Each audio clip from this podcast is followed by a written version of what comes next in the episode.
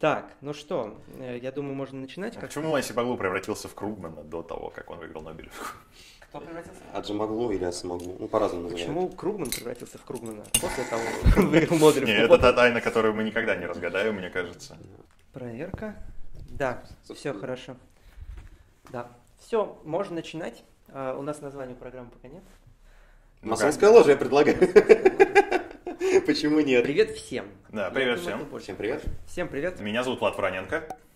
А, Это- Меня зовут Михаил Светов. Да. У нас в гостях Михаил Чичков, журналист а, информагентства Рамблер. News Service. А, И мы сегодня обсуждаем а, разные... а, Что мы сегодня обсуждаем? Давайте начнем с конкретно с Russia Today. Russia Today имеет крайне низкие рейтинги в Великобритании на, на 200 каком-то месте по количеству просмотров. Проблема, мне кажется, заключается в том, что если ты, в принципе, ищешь э, государственное финансирование, ты не можешь быть эффективным в плане пропаганды, в плане цензуры, э, в плане пропаганды, в плане продвижения своей точки зрения. Если ты не можешь коммерциализовать, значит тебя не читают. Если не читают, значит ты не нужен. Если ты не нужен, значит ты бу- будешь плохо слабо влиять. Когда ты говоришь, что они неэффективны и поэтому вынуждены обращаться к, за государственным финансированием, да, они неэффективны с точки зрения рынка, может быть, да, но они эффективны с точки зрения того, что государство покупает за те деньги, которые оно платит на существование этой ресурса. Государство А покупает ты не считаешь, что в этом случае это просто метод, это не панацея? То есть, э, если хорошо, если у тебя нет своей СМИ, своего Rush Today в США, ты можешь подкупать opinion мейкеров просто напрямую уже, да? Как это было в 30-е годы, как это делал Коминтерн. Ты можешь там э, покупать э, политиков, ты можешь покупать э, маленькие СМИ. Никакой купленный opinion maker никогда не, не достигнет той же эффективности, какой сейчас, условно говоря, достиг Майк Цернович, да, со своей, по, сколько у него там, 2000 300 тысячной аудиторией. Да, и таких Майков Церновичей очень-очень много. С одной стороны у тебя Майк Цернович, с другой стороны у тебя Джастин Раймондо, понимаешь, с третьей стороны э, у тебя Ричард Спенсер там и так далее, и так далее. И все вместе, да, поодиночке, они как бы стоят дорого и неэффективны. Но когда ты на них влияешь вместе, ты им формируешь повестку, да, ты начинаешь влиять на мейнстримовую повестку. Слушай, тебе закономерно заметить, что если допустимы такие, такие э, если допустимы методы государственного принуждения в отношении Rush Today, то допустимы они в отношении русской службы BBC, в отношении А тех немногих оставшихся СМИ, которые на 20% все еще принадлежат иностранным акционерам. То есть я боюсь, что главным пострадавшим будет опять российский Смотри, читатель, который смотри, считается чиновником я с тобой СМИ. Абсолютно согласен, и я вообще, я, видимо, не- недостаточно ясно себя объяснил. Я против цензуры, цензуры,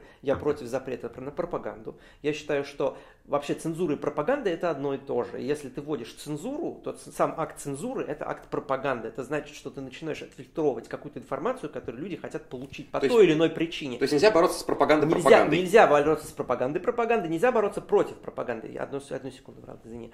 А, поэтому вся моя критика, э, как бы я критиковал твое отношение к Russia Today, потому что я считаю, что Russia Today, э, при всей моей нелюбви к этой организации, да, я считаю, она работает достаточно эффективно. И она достаточно профессиональная организация для того, что она делает. Я не считаю, что ее нужно запрещать. Я считаю, что сам факт, что она настолько эффективна, говорит о внутреннем кризисе американских СМИ, да, который мы сейчас наблюдаем, и говорит о том, что э, то, а, вот, вот та порука круговая, которую СМИ создали за 8 лет президентства Обамы, да, когда никакая информация, которая не выгодна либеральному истаблишменту, не выходит на свет, оно создало нишу для Путина, для его машины пропаганды, которая сейчас вот, значит, и- эффективно реализовалась. Этого делать было нельзя. С этим невозможно бороться цензурой, эту нишу будет только увеличивать. Ну Я- нет, я не могу, э, я, Я, еще давайте нахожусь. журналистикам попозже вернемся. Да, мы вернемся попозже. Давайте я сейчас скажу, почему я вообще завел эту тему. Почему я скорее за, скорее за а, прямой запрет органов пропаганды российского правительства.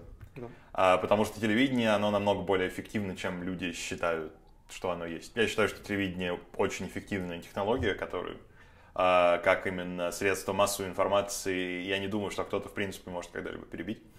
И поэтому некая регуляция его должна происходить. Понимаешь, ну давай это такая татистская логика. Они э, любой чиновник относится к человеку сразу как к потенциальному преступнику. Здесь то же самое. Ах, вы СМИ, значит, вы какие-то гадости замышляете. Это совсем не так. Нет, ну Э, если мы точно знаем, что какой-то СМИ же замышляет гадости, по крайней мере, на деньги тех, кто нам ничего добра не желает. Мне кажется, как-то стоять просто так Слушай, и ждать, Слушай, это. Эрнст, Эрнст Хемингуэй тоже сотрудничает с комментарием. Это не Нет, полностью ну- ни Хемингуэя, ни самого Слушай, Хемингуэя. я тебе могу дать Почему идеологический тезис, э, аргумент против, и он Давай. на самом деле очень простой. Когда ты создаешь какой-то инструмент, да, г- властный инструмент, инструмент насилия для достижения каких-то целей, которые тебе ну- э, кажутся благородными, тебе нужно быть готовым к тому, что этот инструмент попадет в руки людям, которых ты ненавидишь, которые будут использовать этот же инструмент, который создал ты, для достижения каких-то глубоко по- подлых целей. И это происходит всегда. Нельзя обращаться к машине насилия ради таких тривиальных вещей. На мой взгляд, к ним вообще нельзя обращаться, да, но для достижения таких тривиальных вещей, как, понимаешь, формирование дискурса, к ней нельзя обращаться и подавно, потому что когда этот инструмент попадает в руки условного там, ну я не хочу использовать там в сравнении с Путиным, да, но какому-то авторитарному лидеру, то все, вот что ты создал, да, превращается в оружие против тебя. Этого нельзя делать. Нужно быть умнее и нужно действовать э, на рынке, на рынке идей. Хорошие иде- идеи выигрывают всегда. Не нужно создавать болото. Нет, я считаю, что хорошие идеи выигрывают всегда. Это, кстати, абсолютно неправильно, потому что э, Russia Today, как упомянул Михаил, это не очень хорошая идея с финансовой точки зрения, но она выигрывает. Она выиграет Я- по но- и я не говорю о подавлении, я говорю о нераспространении. Смотри, потому я- что телевизионный сигнал это все-таки Влад, такая вещь, которая у- у- у меня- распространяется. У меня, есть а не- аргумент, у меня есть аргумент против твоей позиции. Давай, он, в общем, он в чем, в чем заключается? Удобной цензурки, к сожалению, не бывает. Мне очень удивительно, когда наши а, довольно, в том числе, неплохие российские YouTube-блогеры говорят, что ну вот мы там, не знаю, мы вот про сиськи, да, а вот мы, у нас там не политкорректные шутки, а у нас там, значит, не политые песни. Их спрашивают, а, как вы относитесь к цензуре? Ну, какие-то идеи, наверное, надо фильтровать. Это довольно смешно, потому что первым делом запретят людей, которые шутят про сиськи, которые снимают неполиткорректные клипы, которые шутят э, про фашизм и Коран. Собственно, последний пример был совершенно недавно. Да, Да. Совершенно Я, верно. я- я- я согласен с такой аргументацией, но эта аргументация прис- э, присоединена к интернету, а не к Слушай, телевидению. не- удобной цензурки не бывает, но давайте цензурировать телевидение. Ну, Почему тогда, тогда, тогда перестану доверять твоему телевидению, перестану доверять мейнстриму каналам. Это уже произошло. Мне кажется, Влад, ты выступаешь с некто, несколько а, ретроградной позиции просто из- из- из-за того, что ты живешь в России, где телевидение Я действительно... согласен, да, я понимаю. Где телевидение действительно продолжает играть значительную роль, и э, степень там, подключенности людей к интернету, она незначительна. Мы отстаем от США примерно лет на 10-15 в плане там, развития общества. Да, и то, что та- происходит в США сейчас, у нас тоже будет происходить через 10 лет.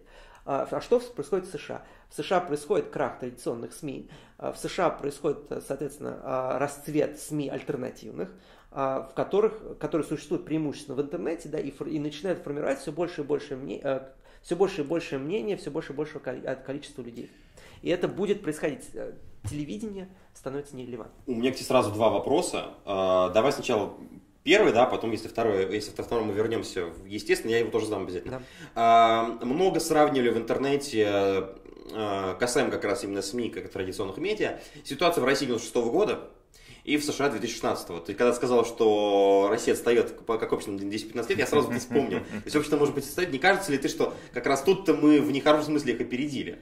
И что, в общем, эта ситуация сравнима? Что общего, что разного? Мне кажется, больше по сра- сравнению поверхностное, такое же, как э, в сравнении Путина и Трампа, между которыми, на мой взгляд, нет ничего общего. Они совершенно не похожи. Окей, э, ш- 96-й в России, когда все СМИ стали горой за Ельцина, и 2016 когда все традиционные СМИ стали горой за Клинтон. Что общего, что различного? Ну, общего просто в том, что СМИ вступили в сговор, да. Сговор присутствовал и там, и там. Ра- разница в том, что в России сговор произошел на фоне, на почве просто отсутствия альтернативных медиа, а в США сговор произошел на почве взлета альтернативных медиа, которые в итоге победили, да. Поэтому в 96-м в России мы видим э, победу истаблишмента, можно там спорить долго, да, хорошо это было или плохо, да, но победил, условно говоря, истаблишмент. В США истаблишмент проиграл, вот основная разница. А проиграл он почему? Потому что были альтернативные источники информации, с которыми было невозможно что-либо сделать. Был Fox News. С точки зрения Трампа в СМИ, в том числе и на Fox News, была представлена достаточно слабо. На Fox News больше, чем на условном CNN, разумеется, да, но совсем не в той степени, в какой бы ты ожидал,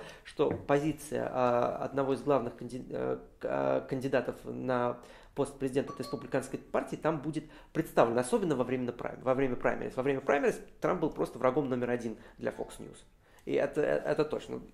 Ну, врагом номер два, я прошу прощения, Джеб, Джеба Буша они не любили э, с большей интенсивностью. Но, например, если говорить о Теде Крузе, если говорить э, о, Марки Рубио. о Марке Рубио, да, то они были гораздо предпочтительны для Fox News и получили, получили абсолютно несравнимый э, э, степень coverage, чем, прошу прощения за английский, э, чем, чем Дональд Трамп. Слушай, а, и второй вопрос сразу, раз мы все равно перешли к американским медиа, я к этому скорее рад.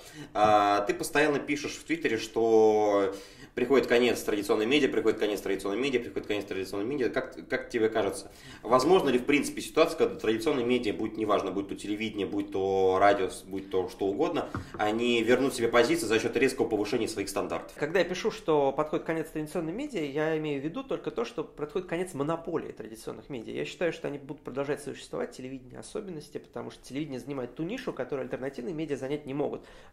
Например, альтернативные медиа не могут организовать э, прямой репортаж, там, условно говоря, из Пальмиры. Э, просто в силу там, ограниченности ресурсов. Э, место для телевидения будет всегда... Вайс но... это альтернативная медиа?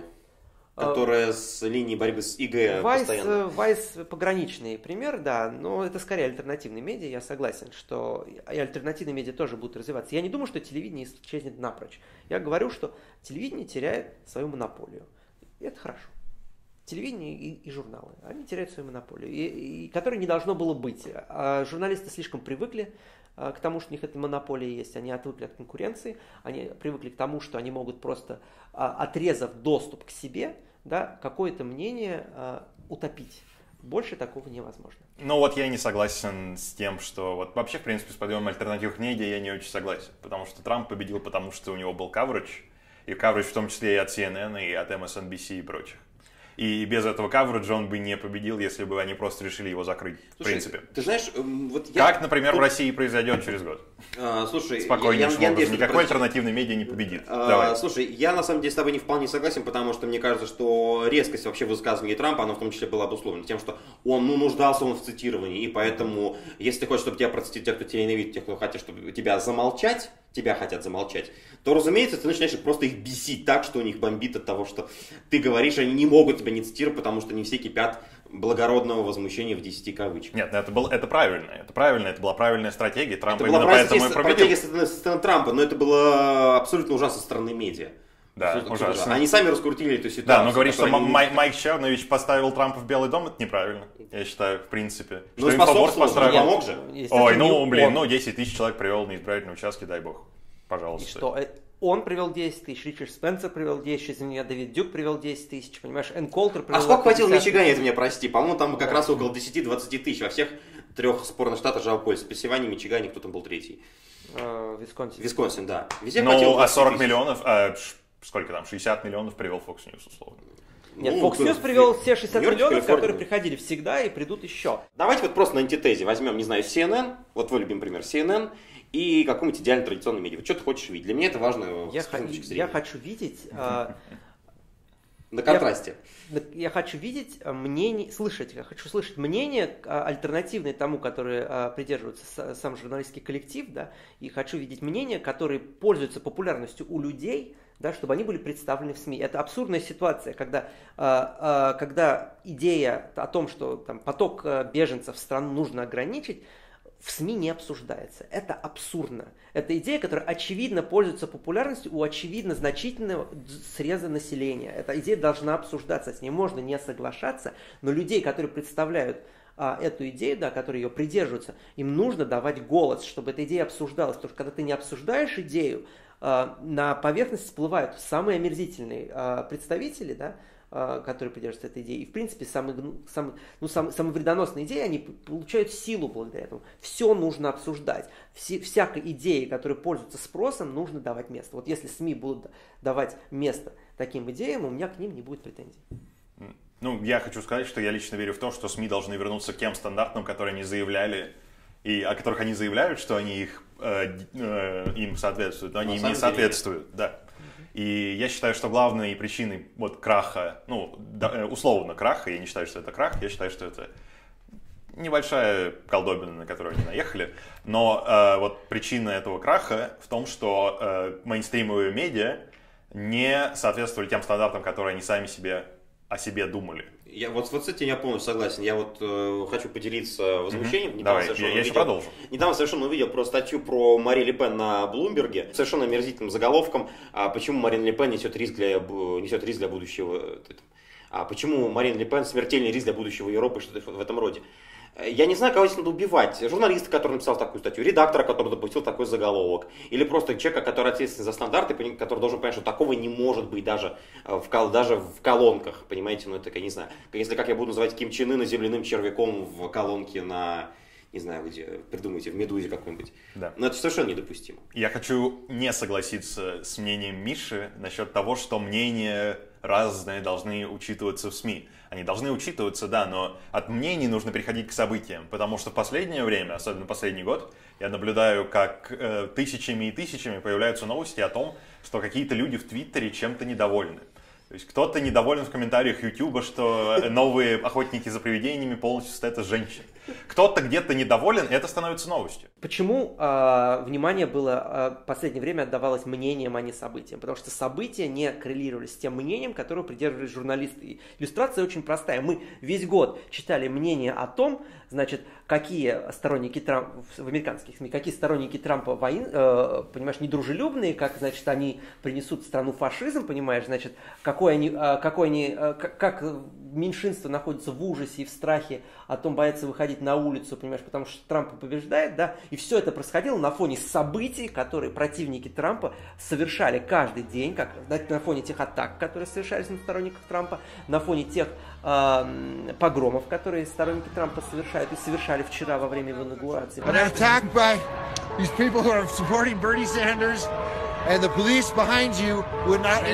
События были слишком неудобны для нарратива, который двигали СМИ, поэтому концентрация, э, поэтому СМИ концентрировались на а, мнениях. Вот, это, это абсолютно две стороны одной медали. Ну да, я согласен. Мне просто не, не очень понятно, почему мы при этом обсуждаем американские СМИ, потому что у нас есть замечательный пример с теми же российскими, которые рассказывают, как, как плохо э, в Германии от наплыва мигрантов, при том, что у нас есть, э, э, у нас есть Кавказский регион, у нас есть Средняя Азия, у нас есть Алексей Навальный, который хочет ввести, хотел визовый режим ввести со Средней, когда еще это не было мейнстримом.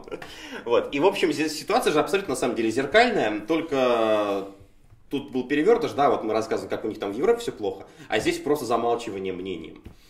В России ситуация я, я, я это уже произносил, я повторяюсь, но в России ситуация отличается просто потому, что в России э, не существует вот того среза альтернативных СМИ, и у них нет того влияния, которое есть. Алексей Навальный с правильными, с современными идеями не в той стране э, просто начал работать. Алексей Навальный, думаю, будет иметь очень большой успех в России через те самые 15 лет, на которые мы от США отстаем. Если мы поговорим о альтернативных медиа и России, и я все равно считаю, что Россия это страна, в которой традиционные медиа будут занимать еще лидирующую роль очень долгое время. Россия это страна альтернативных медиа с тех пор, как Герцен открыл колокол, я поспорил но, с тобой. Но эти, медиа, эти медиа всегда были для маргинальной вот этой ниши, которую она и заняла. Это, было, это были медиа для think tank, то есть если ты да, посмотришь да. то, что писал Константин Победоносцев, э, обер-прокурор Священного Синода в 1904 году, он спорил с Герценом, он спорил да. с э, западными мейнстримом, он спорил с... Э, он не мог произвести свой собственный дискурс, он спорил с теми, кто... Он спорил с тем, что мы сейчас называем альтернативными медиа, только это было в России а не в современных Штатах.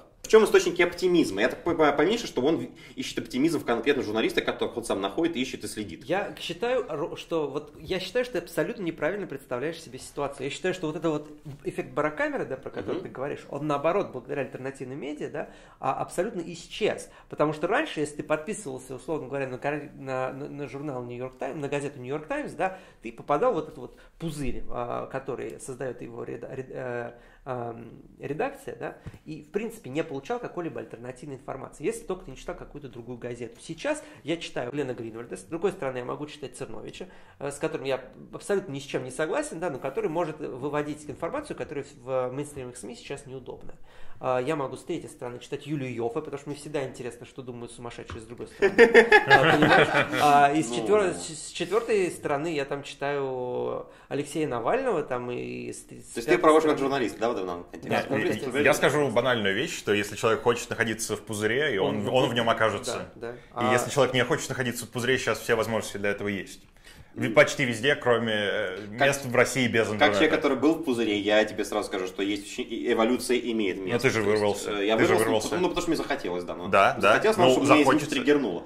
Нет, ну вот смотрите, если действительно какой-то черный лебедь, используем такую метафору, да. появляется, то у человека появляется мотивация выйти. Я думаю, сейчас многие демократы очень хотят выйти из того, а, пузыря, которые им дало сено. Ряда- Мне рядовые- кажется, рядовые- альтернативные, рядовые точно да. Вот, альтернативные Ре- левые Ре- медиа могут не очень. предложить эту, э, эти выходы. Так, ну что, самое мягкое сказать, сейчас начнется. Ну, давайте вы в основном про инаугурацию говорите. Как, в принципе, впечатление и так далее. Ты же смотрел или нет? Я смотрел, и я как раз даже сейчас у меня в голове созрел резкий переход от медиа к инаугурации. Потому что я, конечно, с удовольствием э, вчера сделал замечательный трюк на своем э, ноутбуке. Я включил четыре окна. Это был НТВ, это была Россия-24, это был Rush Today, это был просто, э, просто какой-то захват, видимо, с YouTube. Это была просто фантастика. Три российских крупнейших э, СМИ, два из которых государственных, одно около государственное, например, Газпром Медиа, транслировали инаугурации зарубежного президента. Просто фантасмагория. Я понимаю твою иронию, но мне с той же стороны понятно, почему это происходит, потому что в России показывать нечего. В России нет политики, а когда она происходит, мы вообще не представляем, почему и как принимаются решения. Итак, Да, извини. Мы, давай, давай мы так. поговорим о политике в другой стране, так мы находимся в стране третьего мира. Смотрите, а, И какие у кого впечатления вообще А. от всего этого, того, что происходило в стране Я- первого мира? Да. Мне очень понравилось выступление Трампа. Его речь инаугурационная. Я, я, я- я- я безумно рад, что в какой-то веке избранный президент не изменил свою риторику, с ним можно соглашаться, с ним можно не соглашаться, но, по крайней мере, американские избиратели получили то, за что они проголосовали, а не как это вышло с Обамой, который обещал э, надежду и перемены, да, и не, не доставил ни того, ни другого. мне не понравилась речь Трампа в том плане, что все-таки я э, считаю, что речь э, э, речь э, президента, проходящего инаугурацию, должна быть все-таки несколько более объединяющей. И Есть вещь, которая мне понравилась, да, это когда человек, который стоит у, э, стоит у микрофона, пинает тех, кто слушает его речь, находясь сзади него тут же, прям фактически. Это, конечно, красиво, да, с одной стороны, учитывая, что это было сделано не по-хамски, прям скажем, да, если было по-хамски, я бы возмутился. А, то, о чем ты говоришь, да, действительно, избиратели получат то, за что он проголосовал, наверное, тоже хорошо, но в целом, все-таки, я не услышал никакого объединяющего посыла. То есть контраст между отвратительными выступлениями левых активистов в Вашингтоне и выступлением Трампа в том же Вашингтоне в один и тот же день, в одно и то же время, он в этом смысле как раз разителен. Я понимаю, что ты сейчас скажешь, что скорее это все начало, э, начал демократический конгресс в 2009 году, когда стал делать Обама Кер и другие законы. Короче, когда, когда, Это- а, когда Обама первый раз... Когда Обама первый раз, да, абсолютно, абсолютно, абсолютно, я полностью согласен, но это, понимаешь, что это какая-то странная логика. Если он повел себя подло, я тоже буду вести себя подло. Нет, ну это не годится совершенно. Это, Э, это не оправдание, но это объяснение. Это не оправдание, но это объяснение, но я, как раз перед... это не объяснение, но это и не оправдание. Понимаешь, сама ситуация, когда выборщики не соответствуют тому, за что проголосовал народ, меня уже пугает. И то, что президент в этот момент не находит, ну даже абзаца слов, абзаца слов на то, чтобы попытаться как-то людей объединить друг с другом, это пугает. Вот это э, смазало все впечатление в целом неплохой речи. И это смазало, потому что я считал это наиболее важным сейчас. Этого не произошло, и последствиям, ну не знаю, ребят. Я позволю себе, извини, я позволю себе с тобой не согласиться, потому что я считаю, что гораздо страшнее, когда а, из, из- из, э, уст президента звучит некая объединяющая речь, да, а на практике делается нечто противоположное. Ну, то, что мы имели с Обамой, тоже плохо, и, то, да. что, и, и то, что на выходе создает реакцию. Трамп еще ничего не успел сделать. Начнем Трамп с успел, этого. Трамп успел Трамп сделать успел. Первый, первый закон, а, первый, первый э, указ, который подписал Трамп а, о моратории на наведение новых регуляций. Э, Это очень какая-то И вторую вещь вчера сделал, вещь. вторую вещь сделал вчера поздно ночью, возможно, не заметили. На обновленном сайте Белого дома э, написан целый абзац про стену на границе с Мексикой. Он написан прямо на сайте Ого! Белого дома. То есть э, и- вообще, если вы внимательно смотрели за историей со стеной, там же был замечательный момент, когда Трамп начал как бы отползать, отползать, ну там, ну не стена, ну граница, ну где-то будет заборчик, ну что-то такое И вот, тут да? пришла Энколтер и дала и ему по пришла- голове. И тут пришла какая-то энконтр, дала по голове, да, действительно. И на сайте Белого дома мы видим, что будем строить, мы будем строить стену, да. Про Обама Кер тут же вышло и так далее. А, Я, кстати, напомню, что Обама, Обама, да, при том, что я здесь симпатизирую, наверное, демократам больше, чем всем остальным, а первый указ Обамы был какой? О закрытии тюрьмы Гуантанамо. Где она? Она, она стоит на своем месте. Никуда она не делась. Ну, давайте я все-таки расскажу о своих, между вашими политическими баталиями, расскажу о своих впечатлениях от инаугурации. Потому что мне показалось, что э, Трамп давал речь в мире безумного Макса, а не в мире, в котором находится Америка сейчас. Я, конечно, понимаю, что очернить предшественника это лучший шаг, первый, это первый лучший шаг любого президента. Но я считаю, что это не очень правильно. И мне не понравилось, как он э, уточнил свою экономическую позицию на протекционизме и кейнсианстве. Как-то обидно, что люди все еще верят в это, в то, что закончилось 70 лет назад. Я далеко не так сильно симпатизирую Трампу, как мне приписывают, да, я симпатизирую некоторым там и, и, и некоторым там его взглядам, да, и этим взглядом я совершенно не симпатизирую. Я считаю, что Трамп не, не будет э, особенно успешным президентом в экономическом плане. Один из домов всегда заслуживает больше чумы. Сейчас это дом демократов, однозначно абсолютно. И а, демократы получили то, на что они напрашивались последние 8 лет. То, как они себя ведут а, Митромни, да. Что случается, когда ты против какого-то глубоко порядочного человека, глубоко умного человека, да, ведешь себя так, как будто он фашист, понимаешь, вторая инкарнация Гитлера, ты получаешь гораздо более радикального, гораздо, гораздо менее а, склонного к компромиссам кандидата, как Дональд Трамп я, когда Дональд Трамп, до того, как Дональд Трамп еще выбрали президентом, написал э, текст на Фейсбуке о том, что э, вот если сейчас Дональда Трампа каким-то образом не изберут, да, то что мы получим на выходе? Мы получим на, выходе еще более страшную реакцию и еще более страшного кандидата. Вы даже не представляете, насколько страшен он будет. Слава богу, что сейчас выбрали Трампа, потому что Трампа, вопреки там, всем все, все, всем тем глупостям, которые про него пишут левые СМИ, да, а, Трамп никакой не фашист, Трамп никакой не нацист, никакого рейха он не будет строить, это ему не интересно, мы про Трампа знаем все. А, поэтому, а, отвечая на то, в чем был твой вопрос? Нет, ты просто нервно отреагировал на мою реплику о том, что А, про протекционизм... Протекционизм, протекционизм, и кейнсианство, да. Его экономическая программа мне скорее не нравится, мне не нравятся его взгляды там, на войну против наркотиков, который необходимо было прекратить еще 10 лет назад. Это шанс, который Обама упустил и э, который, мне кажется, он совершенно мог э, использовать. Э, я хотел бы видеть его эко- про- экономическую программу более либертарианской да, и более э, ориентированной на рынок. Но то, что он пока он делает, не так плохо. То есть вот то, что он подписал только что, да, закон о моратории на введение новых регуляций э, на внутреннем американском рынке, он замечательный, это совершенно либертарианский закон. По поводу экономической программы. Слушайте, м- вот мне кажется, что как раз это та, та часть программы, которую он не будет выполнять. Все-таки рекордное количество миллиардеров в администрации. Просто рекордное. Никогда столько не было, да? А, прости господи, Рекс Тиллерсон, госсекретарь, это какой-то совершенный, это какой-то совершенно абсурд. Госсекретарь, поговорим получивший орден дружбы из рук Владимира Путина, э, друг саудитов, друг ката- катарцев и кого там еще, бог знает кого, из Ближнего Востока, каких-то людоедов из Чада, по-моему, там еще были, ну, там реально людоеды, по-моему, совершенно. Вот вопрос такой для меня, я не уверен, что он будет выполнять свою экономическую политику так, как он и заявил, абсолютно не уверен. И думаю, что мы 35% налога можем не дождаться в итоге, да, просто будет кошмарить каждый крупный бизнес поодиночке, как он уже, уже, уже начина- начал делать, Э, и не дождемся ряда протекционистских мер, скорее всего, тоже. Я с этим согласен, и э, Энн Колтер, опять же, очень правильно написал еще до по- победы Трампа на выборах, что республиканцы воспринимают Трампа не буквально, но серьезно, а либералы воспринимают его буквально, но не серьезно. И в этом ошибка либералов, что Трамп, да, он не будет выполнять большое, значительное количество того, что он обещает выполнить, но при этом дух того, что он обещает, мне кажется, будет поддерживаться. Я считаю, что он кошмарить он бизнес не будет, потому что он сам бизнесмен. Я считаю, что он будет очень выгоден а, бизнесу как президент. Не случайно мы видели, что а, фондовые рынки э, выросли, когда его избрали, хотя все абсолютно писали, что этого не произойдет, и будет, а- а наоборот они будут об- обрушиться. Я думаю, Трамп совершенно искренне является патриотом США. И действительно интересно, что того же самого сказать про Обаму было нельзя. Я не уверен, что патриотом США был э, Буш младший, например, тоже. Почему? Кстати, почему? Мне кажется, что патриот, настоящий патриот в классическом смысле слова, он должен быть в некотором смысле националистом. Националистом не э, в плане этническом, там, да, а в смыс- смысле националистом вот в традиционном- Гражданском. в гражданском смысле, да.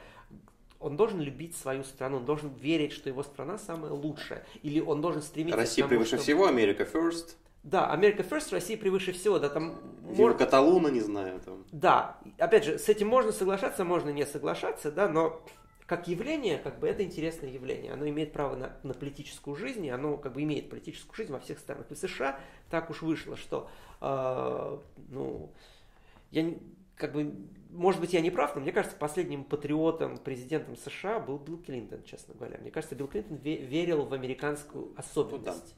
А после... Но Окей, да. А, Мне не кажется, что Обама или Буш верили в американскую особенность. Дональд Трамп в американскую особенность верит. И э, мне кажется, что для США это, это хорошо. Хиллари в особенность ни в какую не верил, разумеется. Об этом бы не имело смысла говорить, если бы то, что происходит там, не отражалось бы на моем личном э, банковском счете. Но, к сожалению, отражается.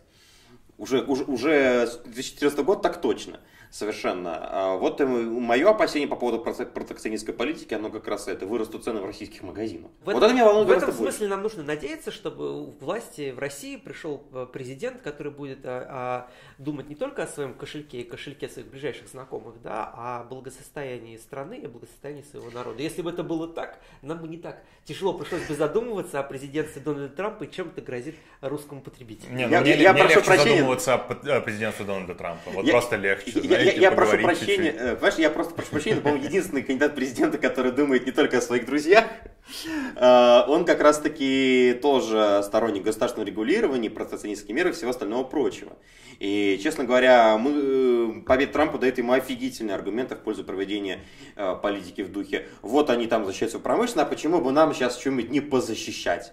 Да, кто будет за это все платить, а мы за все это будем платить. Вот это меня пугает, э, меня это очень пугает, потому что мы чемпионы в, вопро- мы чемпионы в вопросе перенимания наихудших практик да. Запада. Просто чемпионы, хуже, ну, круче нас, наверное, не знаю, как-нибудь только Россия Мьянма. Это, Россия это ничем, э, ничем хорошим не грозит. Вообще президентство Трампа России ничем хорошим не грозит. Россия или государство, российское государство, вот сразу, стране или государство, потому что... Ну, стране, государству, как государство настолько отделено от страны, что государство всегда будет себя чувствовать в шоколаде. Да? Стране ничем хорошим не грозит. Хочу немного вернуться к тому, что ты упомянул про глобализм да. левых элит. Э, потому что, мне кажется, 10 лет назад мы себе представить не могли, что глобалисты бы крушили все в Вашингтоне. А присягу принимал президент антиглобалист. Вот мне это нравится, да.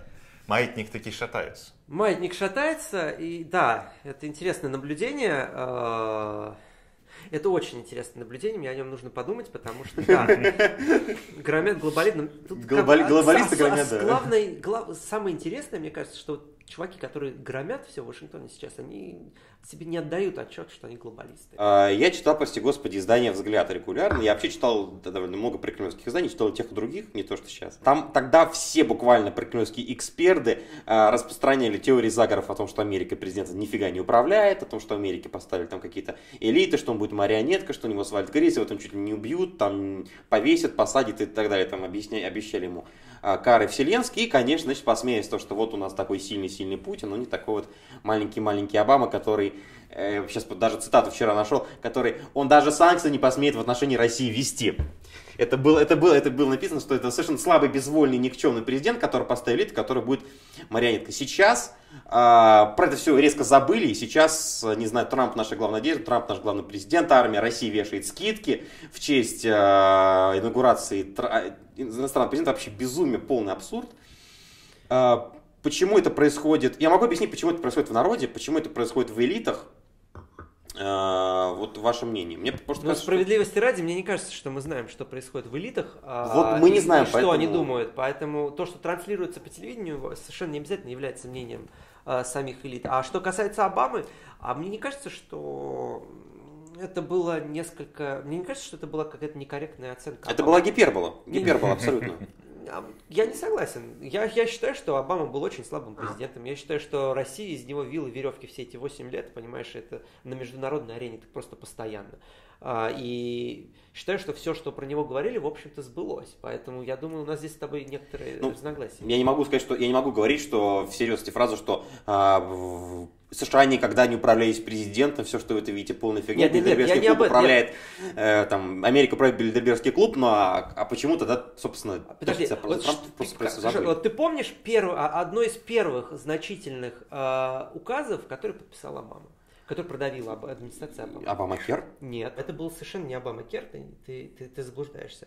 Это было вообще-то подписание бейлаута а, американским банком по итогам а, кризиса недвижимости да, и краха subprime mortgages в США. Ой, давайте не будем прям нет, так мы не глубоко будем... Нет, нет, нет, нет, да, нет, просто я не сейчас не, не поймут. Мы перешли от России к э, да. bailout ам Откуда? Нет, сейчас, мы сейчас не вернемся, к балансам, это просто проиллюстрировать тезис о okay. том, что вообще-то тезис о том, что Обама будет работать в интересах клуба Биг Бедера, вообще, как он, не Биг Бедера, Биль, Бильдельберг. Бильдерберга, да, клуба Бильдерберг.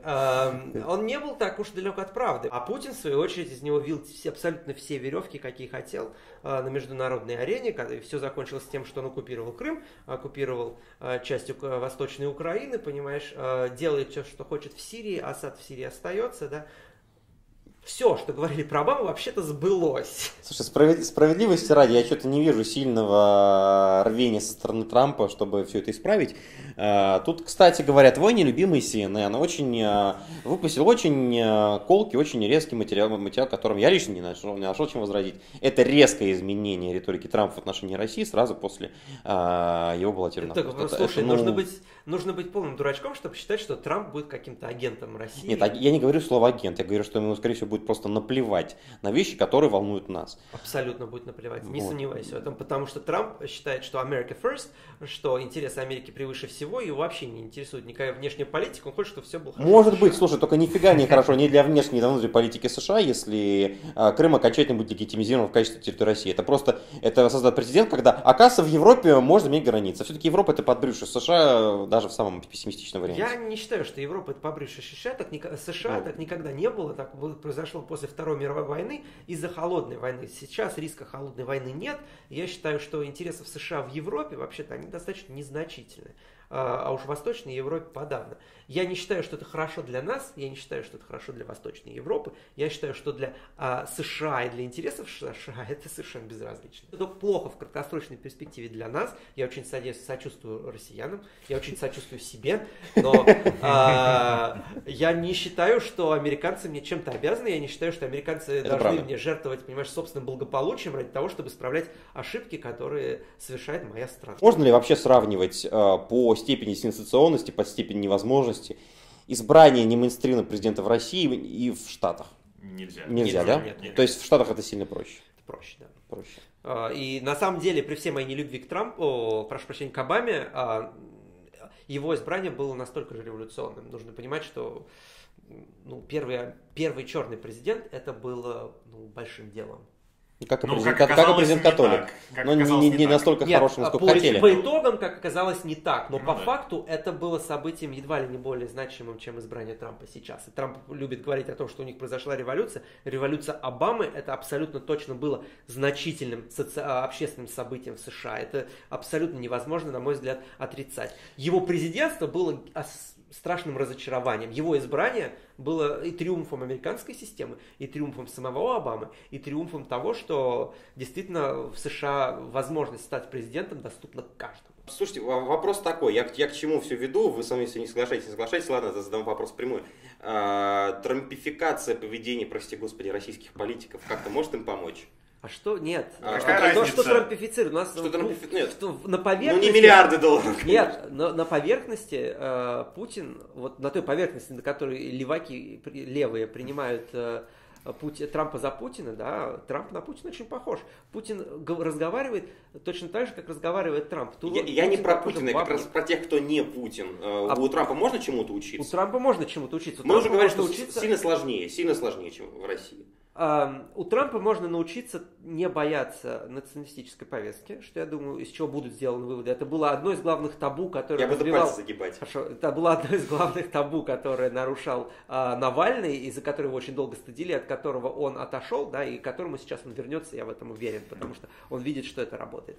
А, у Трампа можно научиться не бояться а, критиковать истаблишмент. В России это актуально, потому что истаблишмент, как бы, какой бы бессильный он не был либеральный истаблишмент, да, он на самом деле очень сильно диктует повестку для тех, кто пытается в его рамках и на его аудиторию работать. Я думаю, сейчас этот истаблишмент очень сильно пошатнется. Главная вещь, которую у Трампа можно поучиться, ну, как русской оппозиции, так и, честно говоря, с человеческой точки зрения, это признавать собственные грехи и как-то исходить из того, что они у тебя есть. Одна из главных ошибок Клинтон, которую она сделала, это что она пыталась э, быть святее Папы Римского, да, и просто отрицала те грехи, которые у нее происходили, из-за чего ей постоянно постоянно за них приходилось оправдываться. Если уж ты пошел в политику, тебе нужно продавать искренность. А искренность заключается в том, что ты все свои грехи выставляешь на показ и начинаешь им гордиться, как это делает Трамп. Когда его спросили, э, зачем он назвал всех женщин жирными, он сказал, что он не называл женщин жирными, э, он назвал Рози О'Доннелл жирной свиньей. А, вот, это прекрасный дефлект. Те, кто его ненавидит, будут его ненавидеть, но те, кто его любит, никогда не обратят на это внимание, потому что, потому что ну да, вот такой Трамп. Этому нужно учиться у него.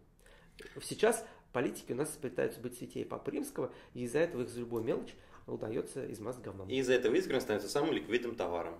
Да. Что очень хорошо. Может, не знаю, может закругляться уже будем. Да, а, спасибо большое, что нас слушали. Если кто-то да. нас слушал, а, надеюсь, вам понравилось. Я надеюсь, что кто-то нас смотрел. А то, что мы да. сидим, что ли?